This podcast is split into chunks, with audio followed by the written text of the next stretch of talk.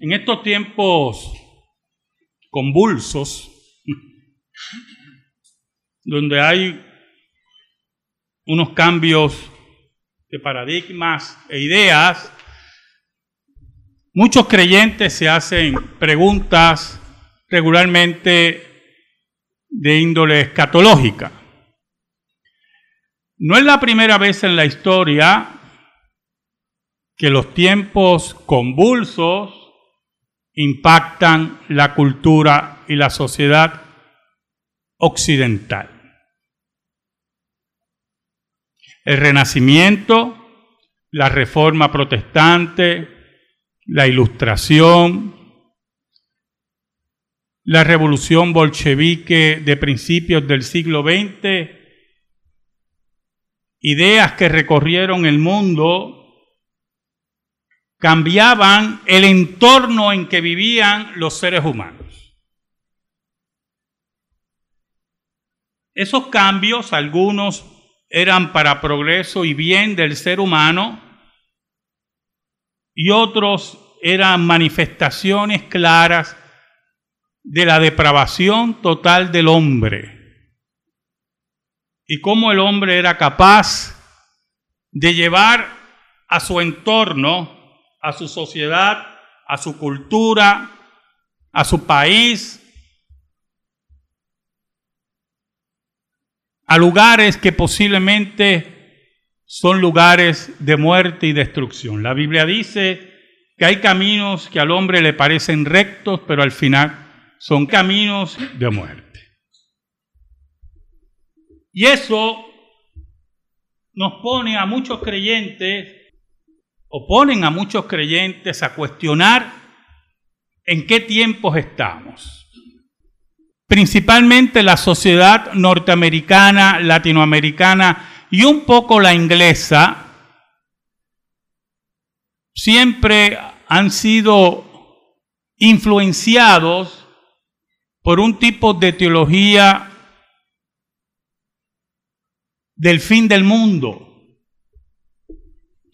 Que sí ocurrió en el siglo XVI con los reformadores y que posteriormente, por los, por los avivamientos proféticos del siglo XIX y el siglo XX, hicieron a los seres humanos, muchos creyentes, a buscar cualquier señal en los gobiernos, en los cielos, etcétera, etcétera, buscando que posiblemente estamos en el fin.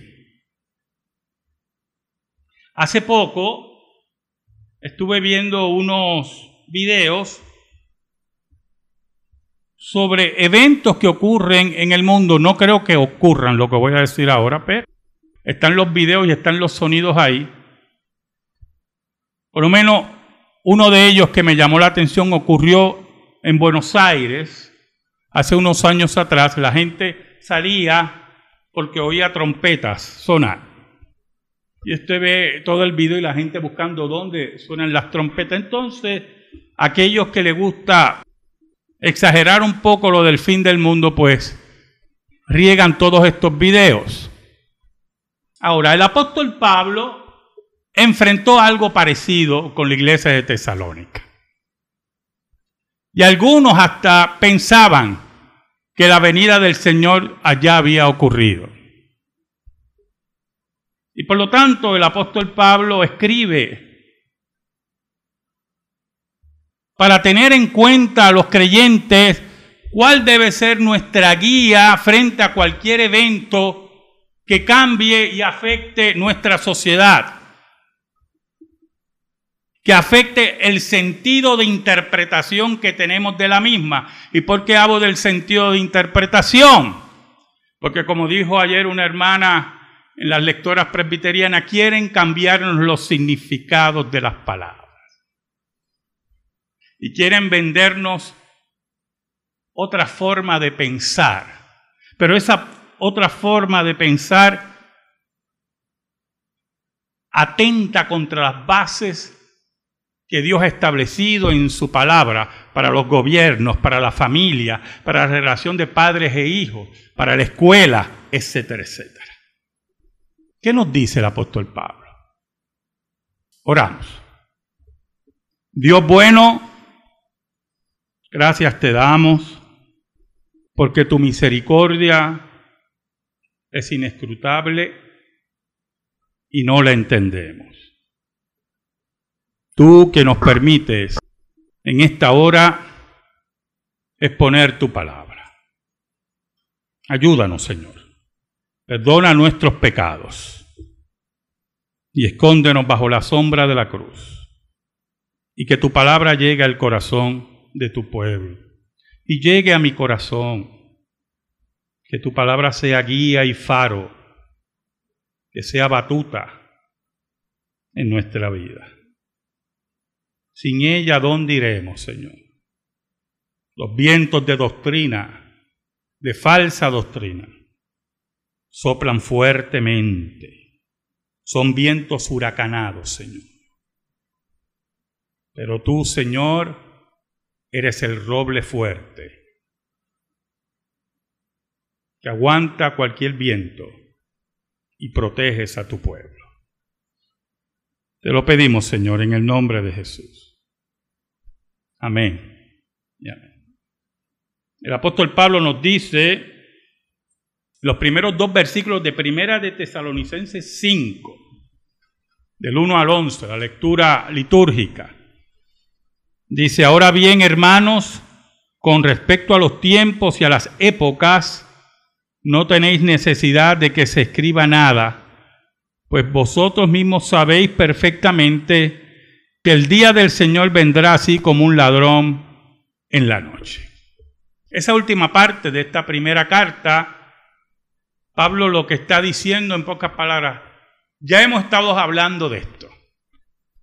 Hemos hablado de la segunda venida en gloria, hemos hablado del arrebatamiento de los creyentes y por lo tanto no tenemos que profundizar mucho sobre los tiempos y las épocas, las sazones, como dice otra versión, de lo que está ocurriendo en estos momentos. Sinceramente, dice el apóstol Pablo, no tengo que escribir nada, dice la versión de las Américas. No tengo que profundizar tanto, pero sí enfatizar, pues vosotros mismos sabéis perfectamente que el día del Señor vendrá así como un ladrón en la noche. Tengo que enfatizar a ustedes, mis hermanos, que los tiempos y las sazones que ustedes ven anuncian que Jesucristo vuelve al planeta Tierra, pero no sabemos cuándo. No sabemos ni el día ni la hora. No sabemos si es inmediato o dentro de unos años o un siglo. El apóstol Pablo escribió esto hace dos mil años. Dos mil años. Dos mil años que la Biblia le llama los postreros días. Y por lo tanto, esa llegada como ladrón, que nada tiene que ver con un rapto secreto, en ningún sitio aquí el apóstol Pablo habla de rapto secreto. El apóstol Pablo lo que nos habla es que como el ladrón va a un hogar y usted no lo espera, así va a ser la segunda venida de Cristo. Nos va a tomar imprevisto. Como decía Cristo, unos estarán en el campo, otros estarán en su casa, otros estarán en su trabajo. Pero así será la venida del Señor. Añade el apóstol Pablo en el versículo 3 que cuando estén diciendo paz y seguridad, entonces la destrucción vendrá sobre ellos repentinamente, como dolores de parto a una mujer que está encinta y no escaparán. Y esto es muy importante porque nos habla de la arrogancia del mundo enemigo de Dios. Es el mundo que está seguro en su orgullo, está seguro en su gobierno, está seguro en sus estudios, está seguro en todo lo que ellos producen. Y por lo tanto no necesitamos a Dios. No nos interesa la divinidad. Dios no tiene que estar en el gobierno. Dios no tiene que estar en la escuela. Dios no tiene que estar en los tribunales. Dios no tiene que estar en ningún lugar. Nosotros tenemos paz y seguridad. Esos son los tiempos que vivimos hoy. Aquellos que quieren desterrar a Dios no solamente de todos los lugares que mencioné, sino que quieren introducirse en nuestros hogares para desterrar a Dios del corazón de nuestros hijos. Porque para ellos eso produce paz y seguridad. El apóstol Pablo nos dice que esa paz y seguridad es falsa. Esa paz y seguridad es una ilusión. Esa paz y seguridad es mentira. Porque esa paz y seguridad va a traer destrucción repentina. Y podemos interpretar ese texto de varias maneras, pero me gustaría introducir dos interpretaciones. Número uno, cuando creemos que podemos tener paz y seguridad sin Dios, nos engañamos. Y establecemos las bases de la destrucción futura. Ningún gobierno en la historia de la humanidad ha podido existir y preservarse sin Dios. Los intentos de erradicar a Dios de la escuela, del gobierno, siempre han terminado en destrucción de esos gobiernos. Podrán existir por varias décadas, pero si estudiamos esas décadas, vemos la podredumbre, el desastre social, el desastre económico, que se pronuncia y se hace presente en la vida de cada ser humano. Y van desapareciendo esos gobiernos. ¿Sabe, hermano? Los puritanos entendieron eso muy bien. Y cuando llegaron al Nuevo Mundo, hicieron un pacto, llamado el Pacto de Mayflower, de levantar una nación sobre los fundamentos de las escrituras. Lo entendieron muy bien. No había paz y seguridad sin Dios. ¿Por qué? Porque el corazón del ser humano es continuo al mal, dice la Escritura. Y el corazón del ser humano es un inventor de pecados, un creador de pecados, una fábrica de ídolos, dice Juan Calvino. Y no se conforma con la pecaminosidad simple quiere la pecaminosidad complicada, quiere la pecaminosidad múltiple. Y así sucesivamente buscamos destruir la ley de Dios porque satisface a los seres humanos destruir la ley de Dios. La ley de Dios para ellos es una cárcel. No importa que la ley de Dios traiga felicidad, estabilidad, salud, porque eso es lo que trae la ley de Dios. La ley de Dios, si reina en los gobiernos, traerá estabilidad. Porque va a imperar el régimen de la ley. Y todos seremos iguales ante la ley, el rico o el pobre. Y todos tendrán que enfrentar la ley si fallan. Y el poderoso no puede aprovecharse del débil. Trae salud. Hermano, yo le he dicho a ustedes que nuestros cuerpos no han sido creados para la promiscuidad. Usted no puede tener una vida promiscua y tener salud. Es imposible. Usted no puede tener una vida sexual múltiple y tener salud. Es imposible. Porque nuestros cuerpos no están hechos para promiscuidad. Nuestros cuerpos están hechos para la monogamia. El mundo dice que la monogamia es aburrida. El mundo. ¿Qué nos importa la opinión del mundo? Los mismos que esconden sus enfermedades, sus estadísticas, los mismos que utilizan muchas palabras para ir escondiendo cómo se va deteriorando en salud una sociedad promiscua. Seguir la ley de Dios nos trae salud. Seguir la ley de Dios nos trae estabilidad. Y por lo tanto, seguir la ley de Dios nos trae la felicidad. Pero para muchos la felicidad es el desorden, es la mediocridad, es el deterioro. Lo vemos en el arte contemporáneo, lo vemos en la música, una época de deterioro y mediocridad. Los otros días estaba oyendo música con mi esposa y en una pues cambió la radio y cayó en esa música que le gusta mucho a los jóvenes o a algunos jóvenes. Ese reggaetón que destruye. Y entonces eh, habíamos estado oyendo música muy bonita y yo le digo a mi esposa, ¿y eso es música? Cuando nos enfrentamos al deterioro, a lo mediocre, a la era en el cual todo el mundo canta. ¿Usted no ha visto eso? Antes encontrar un cantante era tan difícil y descubrir a alguien y que se hiciera, pero ahora todo el mundo canta. Es como si un don se hubiera regado, se hubiera caído de un árbol. Un árbol de mango le hubiera dado un huracán y todos los mangos cayó todo el, todo, todo el mundo. Y todo el mundo canta. Y los más grandes cantantes son los del reggaetón.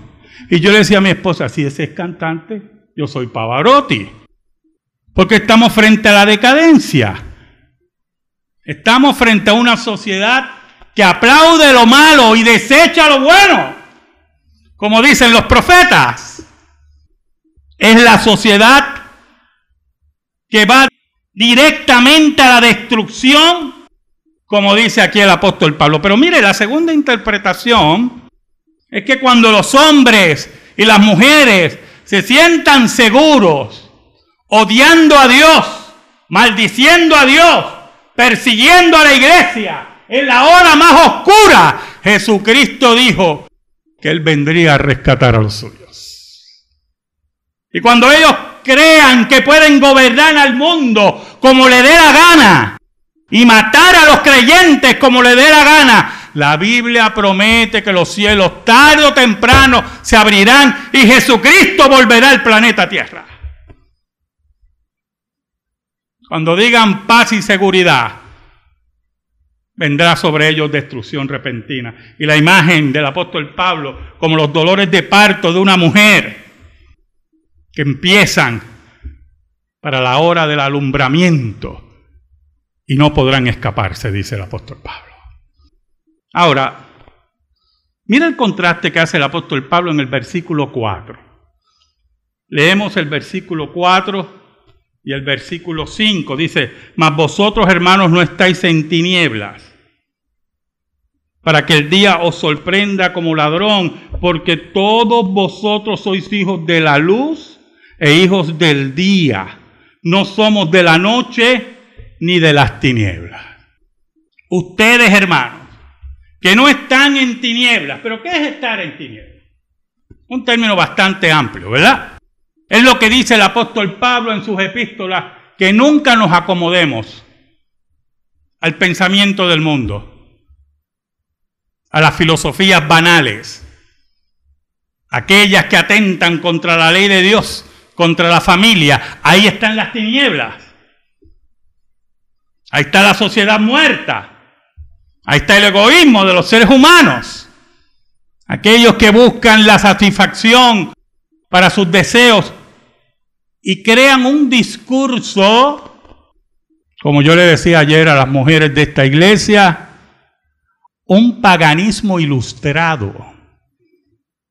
No es el paganismo que nos habla del dios sol y hacen sacrificios de niños a plena luz no, es el paganismo ilustrado, peligroso, que nos dice que el aborto es un derecho de la mujer. El paganismo ilustrado, como citaba una hermana ayer, de un médico, que posiblemente sea un oficial del gobierno de Joe Biden diciendo que a los 75 años debe ser el fin de la vida. Médico, que después de los 75, sin mencionar la palabra eutanasia, no somos tan productivos. No vale la pena estar aquí. Y él mismo decía, ese hipócrita, decía que él espera ya los 75 años ya no estar aquí. Y yo le decía a las hermanas, deje que llegue a los 75 años. Esos que nos insinúan matar a los niños en el vientre y matar a nuestros abuelos y a nuestras madres, porque ya no son productivos. Esos que nos dicen que cada niño con síndrome de Down en el vientre debe morir. Esas son las tinieblas. Esos que nos quieren controlar nuestras vidas desde el gobierno y están a punto de decirnos cómo respirar. Ahí están las tinieblas. Ahí está ese paganismo ilustrado, adornado con palabras científicas, con palabras filosóficas. No estamos frente a sacerdotes aztecas o incas. Estamos frente a sacerdotes del mal y de las tinieblas que saben utilizar su idioma y su profesión contra la dignidad del ser humano. Creado a la imagen de Dios. Aquellos sin cámaras de gas, sin suásticas, sin el gulá soviético, y quieren meternos en barcos de la muerte para su satisfacción. Es muy peligroso el paganismo ilustrado, yo hermano. Sabe escoger sus palabras. El mundo le gusta oírlo. El mundo le da foro. La prensa le da foro. Y en medio de todo eso, usted tiene que tener claro lo siguiente. En medio de todo eso, nosotros no podemos rendirnos. Y es importante lo siguiente, en el siglo I la iglesia de Cristo no dominaba nada. Ni el foro romano, ni las sinagogas, ni los gobiernos paganos. Los templos paganos abundaban y la iglesia se reunía en casas y en catacumbas. Y allí en medio de todo eso sin dominio de nada, la palabra de Dios fue penetrando en el imperio romano y fue cambiando la vida de aquellos que eran para salvación. Por eso es que a mí me importa muy poco que Facebook me cierre la cuenta o Twitter me censure. No tengo Twitter, no me busque. O cualquier de esas cosas. No me importa. Porque nunca las tinieblas van a prevalecer sobre la luz. Por eso el apóstol Pablo dice, más vosotros hermanos no estáis en tinieblas, nosotros somos la luz. Para que el día os sorprenda como ladrón, ese día glorioso cuando Jesucristo vuelva al planeta Tierra. Nosotros que estamos en la luz, no nos va a sorprender ese día como aquellos que creen que tienen el poder sobre los seres humanos por las redes sociales, por los noticieros, por donde sea. Todos esos no saben a quién están enfrentando. Nosotros somos hijos de luz, dice el apóstol Pablo, e hijos del día. ¿Sabe algo, hermano? Cuando hablamos de luz, la Biblia identifica la luz en muchos pasajes con la verdad. Con la verdad. Ahora, hay algo, hermanos, que nosotros tenemos que entender de la verdad, la cual por eso es luz. La verdad se expone, brilla por sí sola y no necesita intimidar a nadie. Aquellos que no quieren oír la verdad son los que intimidan, son los que se ponen violentos, ¿verdad? Porque la verdad misma los acorrala. Y el hombre es rebelde por naturaleza. El hombre y la mujer es rebelde por naturaleza contra Dios. Por eso la escritura identifica la luz con la verdad. Jesucristo era la luz de los hombres. Era la verdad que venía a los hombres. Y cuando nos olvidamos de eso, algunas veces oímos a las tinieblas porque nos suena racional, cuando no es racional. Cuando su ilustración es mentirosa, cuando suena lógica, como, ah, entonces Dios le dijo que sí, comen de la... Y sonó lógico, Adán y Eva. Así es la noche atrayente. Pero nosotros somos hijos de la luz, hijos del día. Hablamos claro, decimos la verdad y el mundo no quiere oírla. Y cuando el mundo no quiere oír, vendrá destrucción repentina sobre ellos. ¿Sabe, hermano? Voy a dar un ejemplo muy doloroso. Muy doloroso. Mameyes, en Ponce, antes que ocurriera la tragedia terrible de Mameyes, ya se había advertido que ese lugar era peligroso. Cientos de veces. Se habían hecho estudios. Usted no tenía que ser el gran científico, el ingeniero más grande del mundo, para entender que el lugar donde estaba construido, donde se habían establecido, era un lugar peligroso si venían grandes lluvias. Pero la gente no escucha, hermano. No escucha. Y lamentablemente, cuando vino la destrucción repentina, ahí empezó el lloro. Ahí empezó el lamento. Ahí empezó el cuestionamiento. Pero lo más grande, ahí empezó una característica interesante de las tinieblas, culpar a otro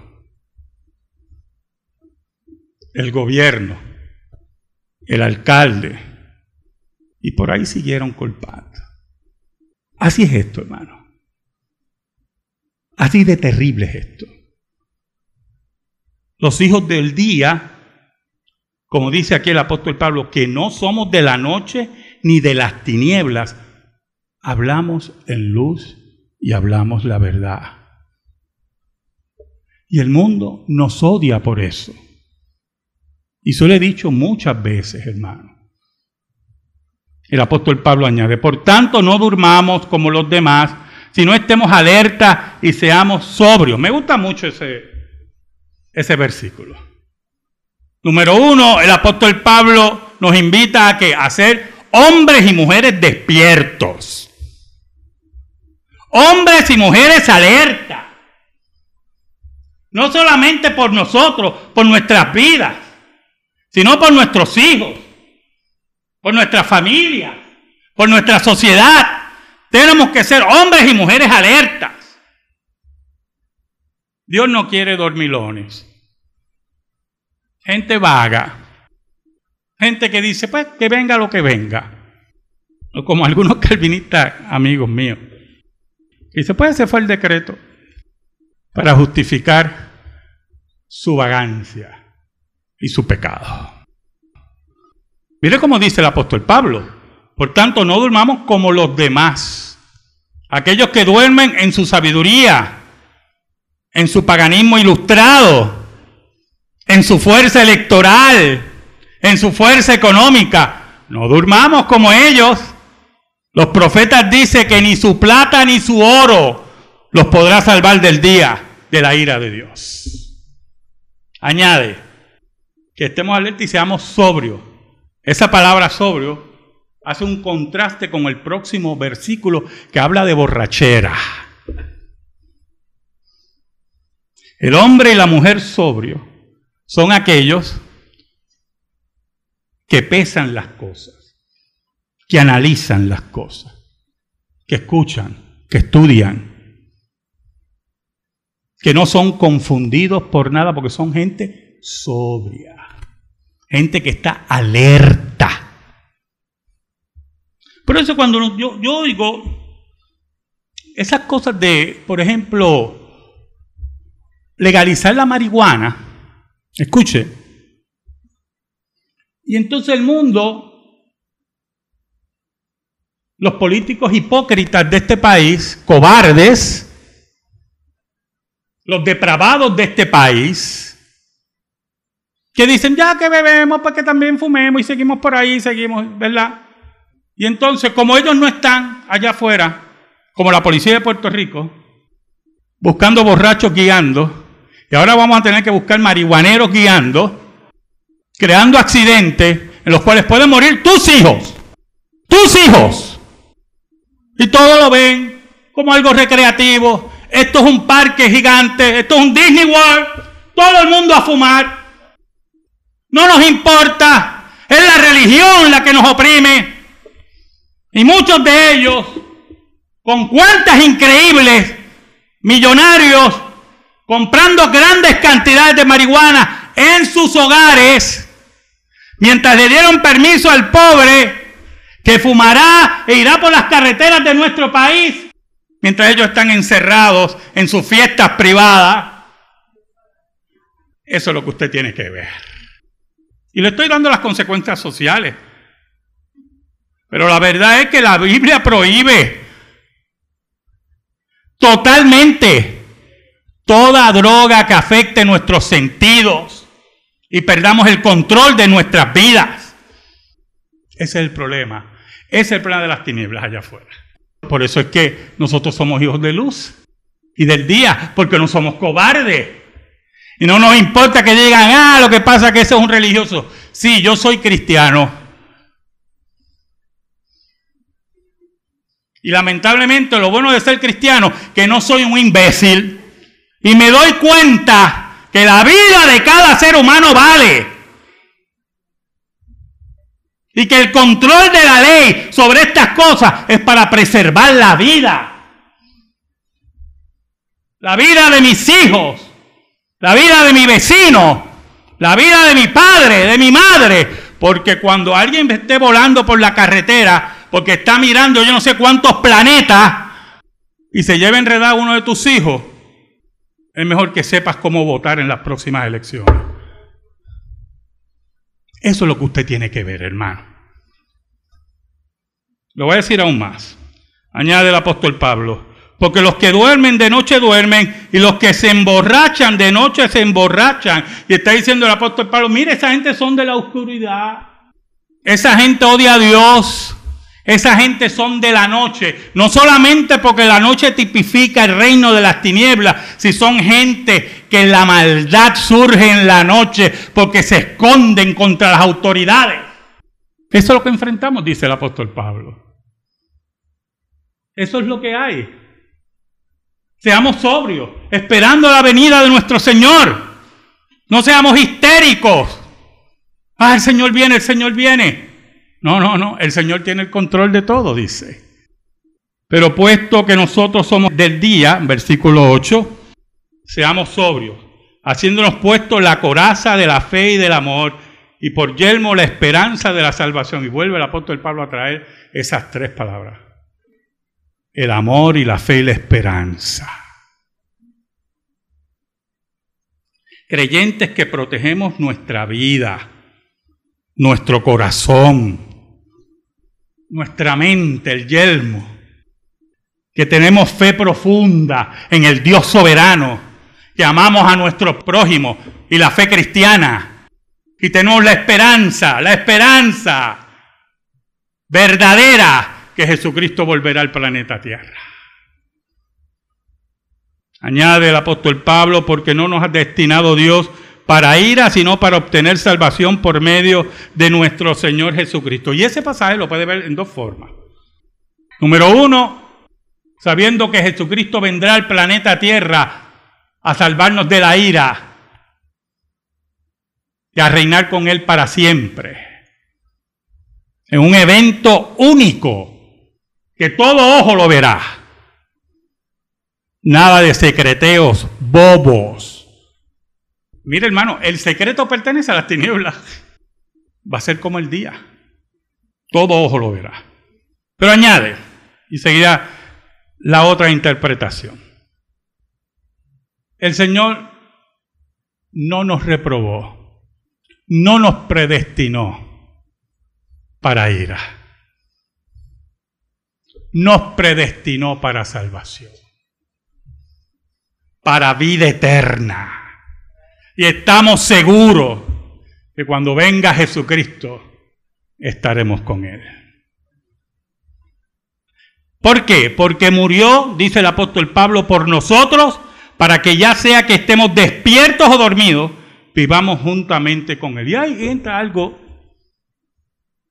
Cuando estudiaba el versículo, yo ya ah, también que iba para explicar poco.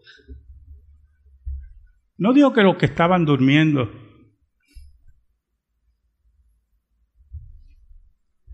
Hermano, el apóstol Pablo hablaba de la realidad de nuestra vida. Sea que estemos activos de día o estemos descansando, somos de Él. Descansando de las tareas de la vida, somos de Él. Activos en el reino de Dios. Y cuando hablamos en el reino de Dios, quiero que me piense como protestante y como calvinista. En el reino de Dios, no solamente en la iglesia, en sus trabajos en sus estudios. Ahí, cuando usted trabaja como debe trabajar y estudiar como debe estudiar, ¿es usted trabajando para el reino de Dios?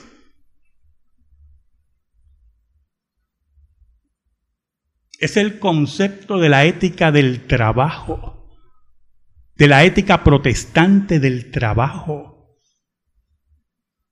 El contable que está haciendo sus números los hace en forma correcta para la gloria de Dios. El ferretero lo hace para la gloria de Dios. El cartero lo hace para la gloria de Dios. Allí está sirviendo a Dios, está sirviendo al reino de Dios.